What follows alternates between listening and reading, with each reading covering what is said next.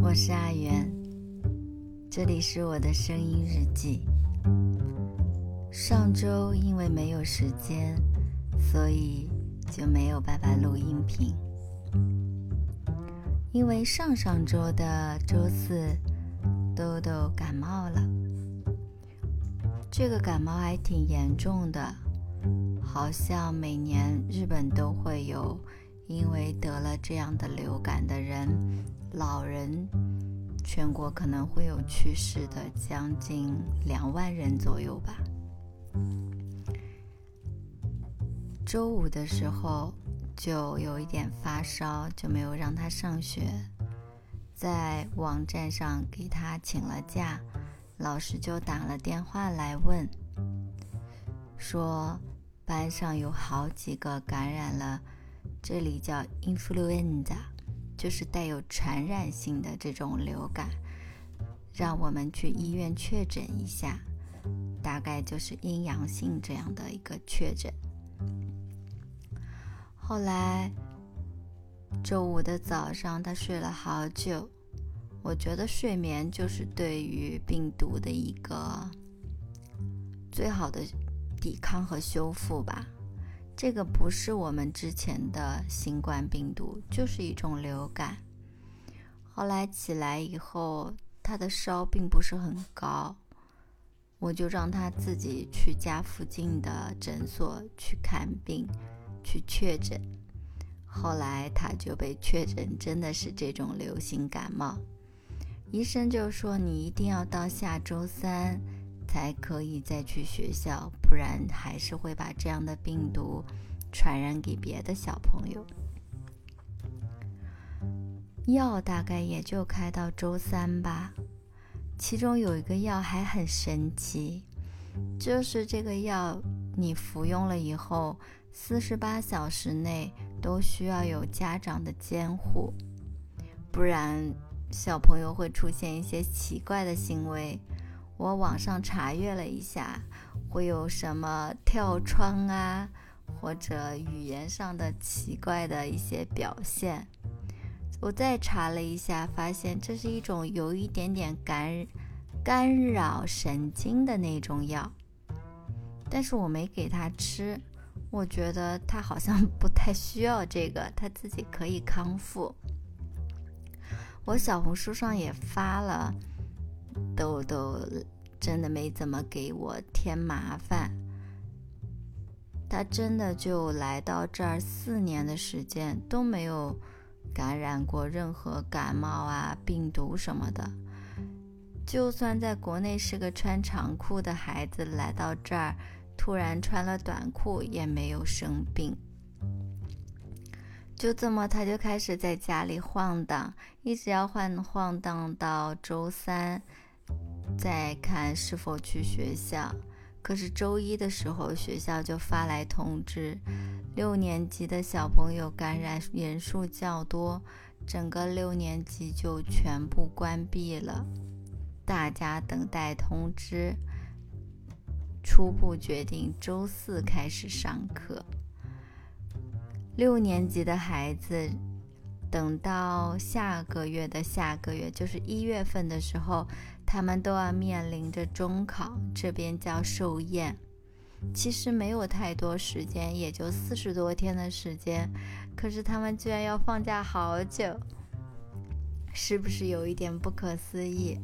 也没什么作业就是了，会有一些网络的课程，老师会要求你看一看，但是我并没有给豆豆看。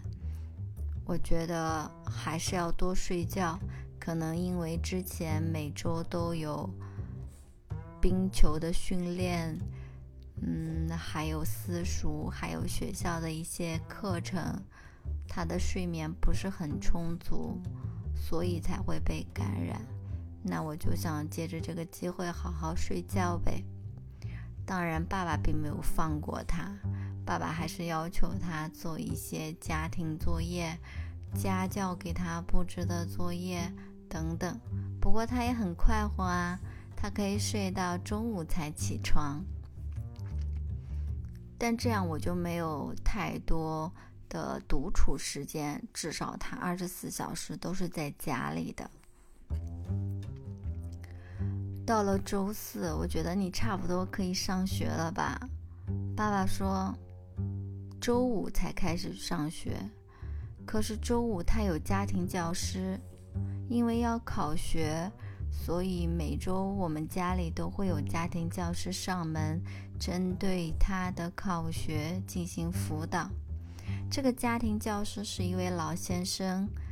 教学可能有三十多年，专门辅导这种受厌的孩子，好神奇！他从上大学起就开始辅导做家教，可是他的工作是什么？他是开火车的，是一名火车司机。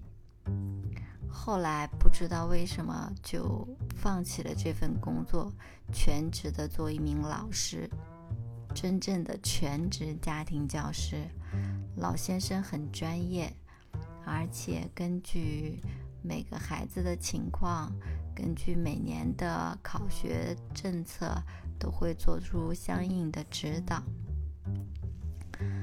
所以周五他又没有上学，周六学校都有半天的课程，他也没有去，就这么样晃晃悠悠十多天吧。他明天终于要上学了，我唠唠叨叨，因为他的一个上学说了六分钟。这个星期我们想说说什么呢？嗯，应该确定确切的说是我想说说什么。我要打开我的记事本，我总是会在散步的时候、遛狗的时候。把我突然想到的一个话题，或者突然闪现的一个句子，把它记录在我的备忘录里，然后就要把它放在我的音频日记中和大家分享。嗯，我的第一条就是，豆豆问我丈夫：“爸爸，你老了想干嘛？”后来爸爸告诉我的，他说。你儿子问我这样一个问题，我说你怎么回答的？他说我跟他说，妈妈去哪儿我就去哪儿。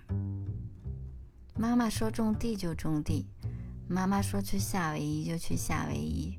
因为我曾经跟我丈夫说，我不想永远都待在这个地方，我要换个地方再生活，只要有机会。我说夏威夷不错，又很暖和。日语也很方便，英文我们拼拼凑凑也可以。然后我们卖烤山芋吧，我感觉我还挺会卖烤山芋的。然后他说热死了，那个地方怎么能卖烤山芋？我说那我们就卖麻辣凉面。他说为什么？我说因为你会冲咖啡，你的手冲还是挺能拿得出手的。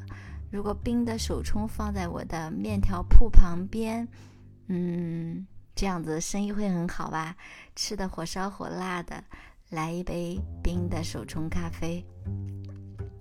可能我逃脱不出小贩思维了，到哪儿都想摆个小摊儿。回到这个话题，嗯，豆豆就说：“哦，原来是这样。”妈妈去哪，你去哪。他说：“那我是不是要，嗯，接手 Poppy 的生活？”爸爸说：“不用担心，Poppy 我们会带走的，在他有限的时间里面，让他尽可能快乐一点。”其实当时豆豆问过我这个问题，是比较早的时候。嗯，他在有一天散步的时候，还是在哪儿问我？他说：“妈妈，你老了想干嘛？”我说我还没有老，所以我没有想过这个问题。他说：“那你想一想呢？”我说：“嗯，可能会住在山里吧，然后搞一块地给爸爸种菜。”他说：“哦。”我说：“你呢？”我说：“难道你已经在思考你的老年生活了吗？”他说：“还行吧，也不算老年生活。”但是我已经想好我的房子是什么样子的。我说：“那你的房子是什么样的呀？”他说：“是三层楼，最上面那一层是尖尖的，是我的工作室。他很喜欢做一些手工的东西，尤其来了日本以后，有很多材料，很多机会接触这些。曾经他还做了一个自己的手工频道，但是后来学业繁重，就没有继续更新。我说你的三楼，嗯，是这样的，卫生怎么打扫呀？那么多手工的东西。他说我会买好扫地机器人。我说那二楼呢？二楼是什么？他说二楼大概是活动室、客厅，我会铺满地毯，怎样怎样。我说哦，那你的房间呢？他说他的房间会是什么样？我说我可以来你家吗？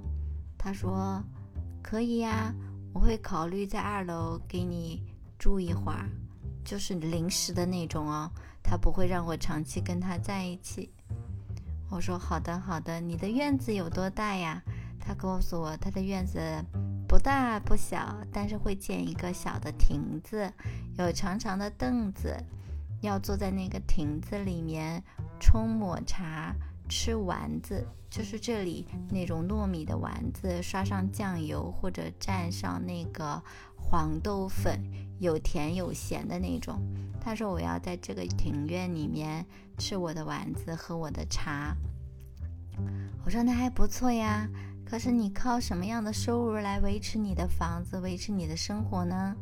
他说我会在我的一楼里面做一个小铺子。怎么我的孩子也会有？这种小贩思维，我说哦，你的小铺子要怎么经营？他说我大概只会营业半天，这样我有半天的时间享受生活，只营业早上，卖油条或者卖一些简单的糕点。我说好的呀，可是你的房子需要一笔钱来开工。他说我年轻的时候。会学经济，我会去大的公司挣钱，然后我的老年生活是这样的。我说恭喜你，你已经有了一个初步的梦想和初步的计划，加油！他就是这样一个人，嗯，不是特别依赖父母，但是他的生活里面。也会惦记父母吧，可以这么说。来看看我的第二条，叫做“含章之美”。我为什么会写这样一个词？我都快忘记了。就是说，人应该有含章之美吧？是因为我在看《易经》的时候，坤嘛，坤代表大地，人应该。柔顺，所以人应该有种含章之美。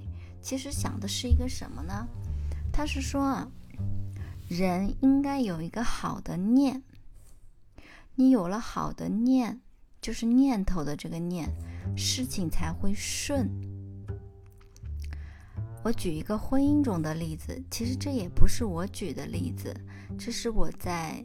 倪海善老师的《天际》中看到的，如果大家看过或听过，可以再听我讲一遍。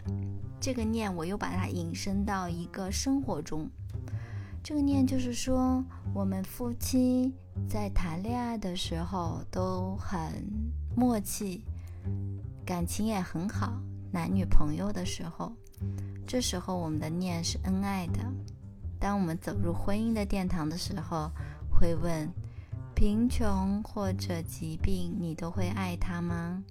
你都会不离不弃吗？那你肯定会说：我愿意，我会的。这是你当时的那个念。可是走出婚姻的殿堂，你们走进生活中的时候，这个我愿意，我心甘情愿还在吗？你的念会不会转变为他应该，你应该，就是丈夫应该挣钱给太太花，丈夫应该承担家里的所有经济来源，丈夫应该体贴太太。那丈夫会不会觉得太太就应该坐在家里给我做好饭，太太就应该把孩子教好，太太就应该把家里收拾好，是不是？这个时候，因为你不再是我愿意的这个念，你变成了我应该。当他做出的事情和你所想有所违背的时候，你就觉得很生气。其实都是念不对了。如果你的念始终保持着“我愿意奉献”，太太在家很辛苦，我愿意挣钱给她花；丈夫在外拼搏很辛苦，我愿意把家里打理好。他对我怎样，我并不计较。这时候你的念头和最初是一样的，你们的生活、你们的婚姻关系也会是一样的。这个念，我今天早上也对小孩说了。是因为我发现他遇到以前的，因为他转过学，以前的小学同学就住在我们这栋楼里比较多。三年两年的时间，大家变化都挺大的，遇见的机会并不多。偶尔会发现他和一些旧的同学坐电梯，在等电梯的时候看见彼此。就有一种说不上来的陌生感，他居然不打招呼。在日本，陌生人都会打招呼，可是你们是旧友，旧的同窗，怎么能不打招呼呢？我就问他：“你为什么不打招呼呀？”他说：“他并没有认出我呀。”我说：“他认出你了，我看出来了，但是你没有打招呼。”他说：“他也没有跟我打招呼。”我说他跟不跟你打招呼，取决于你的念。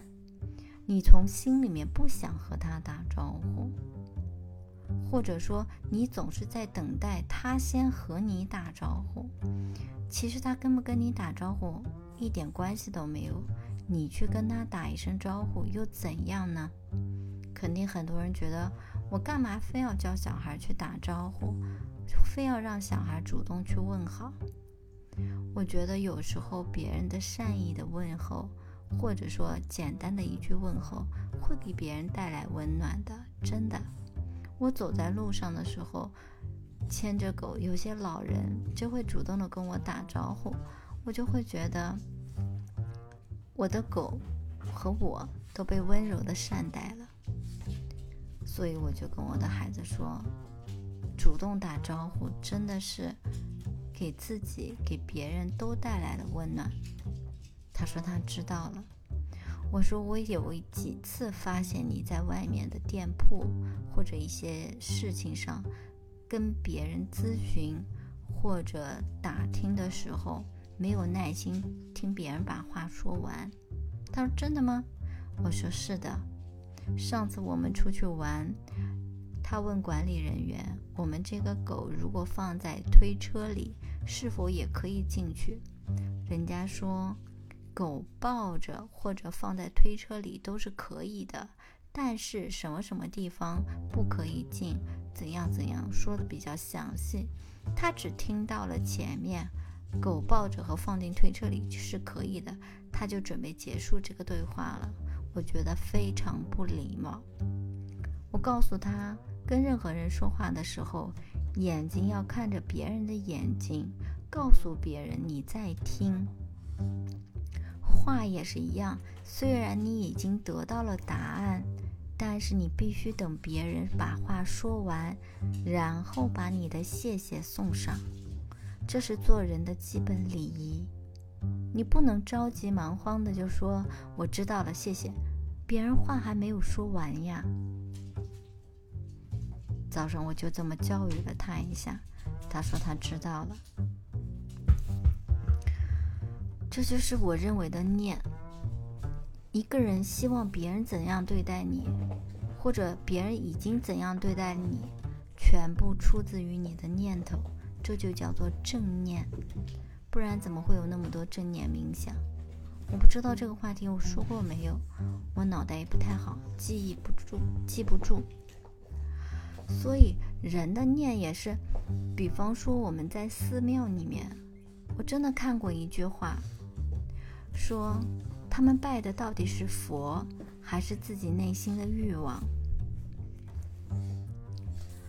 很多人在拜佛的时候，其实都是在和神谈一场交易。您保佑我这次考学，您保佑我这次晋升，您保佑我怎样怎样，我就来还愿，我给您捐款或怎样。你这不是在做一笔交易吗？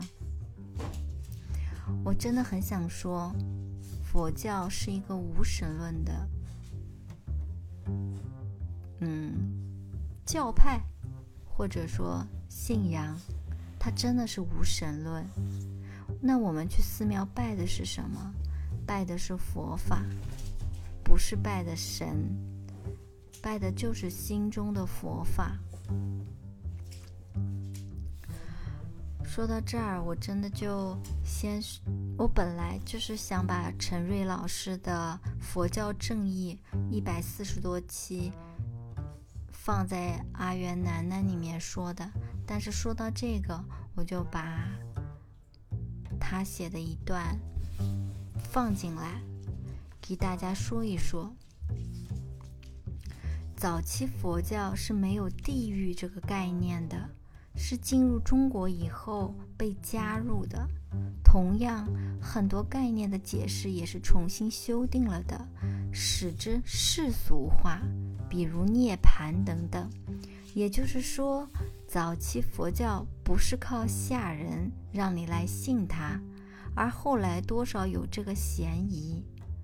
或许早期佛教被大众需要，而现在佛教需要信徒，就如同医院需要病人，学校需要学生，商场需要顾客，媒体需要庸众等。他的《佛教正义》第一集是这么说的：一般民众对于宗教和哲学的思考总是难以分开。哲学是讨论本源性的问题，而宗教是关心解脱的问题。所以，宗教并不讨论本源的问题，比如你从哪里来，也可以用《论语》中的“子不语怪力乱神”。来近似的思维模式解释。所以，当有人打着佛教的旗号说“你的前世是什么？你是怎么来的？”你完全可以跟他说：“你这样是不对的。”另外，如果有人用科学的观点、以哲学的思考告诉你，你来自于无机或者有机或者各种事物的裂变。你也不必把这个当成信仰，因为它依托的科学的基础，因为它依托科学的基础。对于自然的认知，其实我们掌握的非常非常少。第二集说，佛教最初并没有神秘的主义倾向，它不拜神，佛不是神，佛是觉者，佛也会生病，也会死亡。佛经上说。佛祖释迦牟尼在圆寂前三次想显神通，以求不灭，但是弟子阿难没有作答，于是佛陀就涅槃了。我们先不说前面说的这些，但是真的就是不是拜神，我们拜的是佛法。六祖坛经中也说了，本自具足。我们每个人都有佛性，法不外求，不用向外求。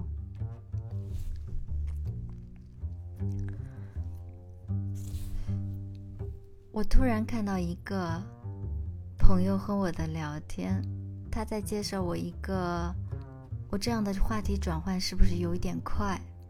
但我真的就是聊到哪说哪。他介绍我一个东京的理发师。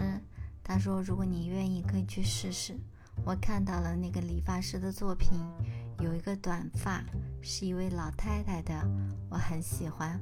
我说：“这个是我喜欢的。”他说：“你很适合短发，你长得又凶又甜，短发有种说不出的干练，又凶又甜，是他对我长相的评价。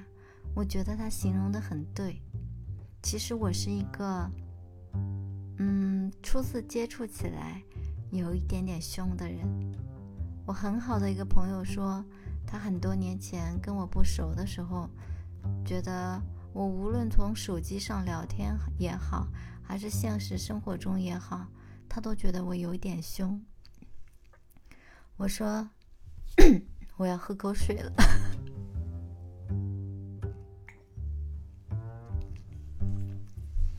我说，其实不是我凶，是我想表现的比较难以相处一点，因为我太好说话了，我不想觉让别人觉得我很好说话。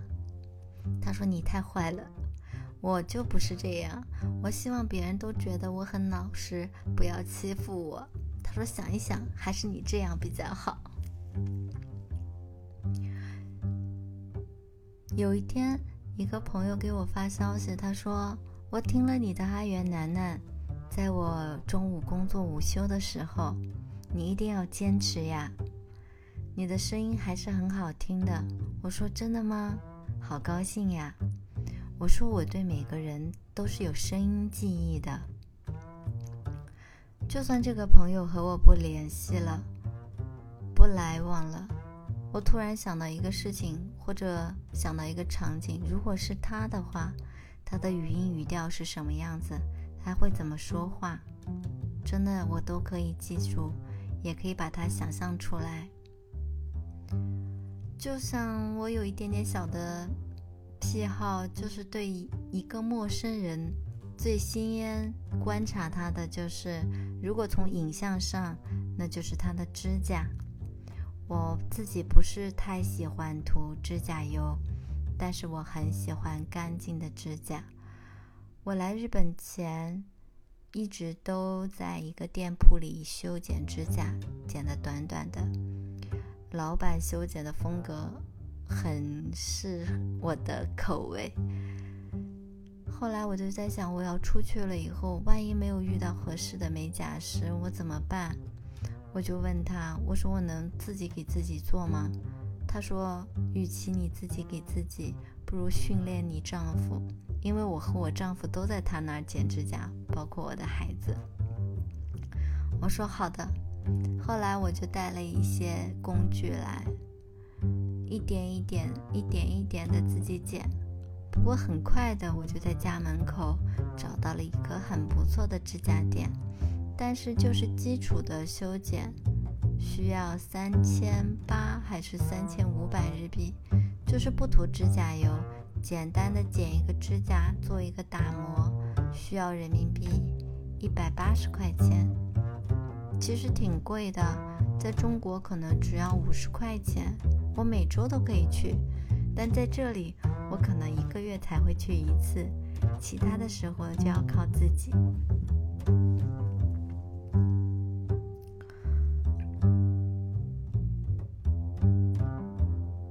我沉默了，因为我没什么好说的了？就这样吧。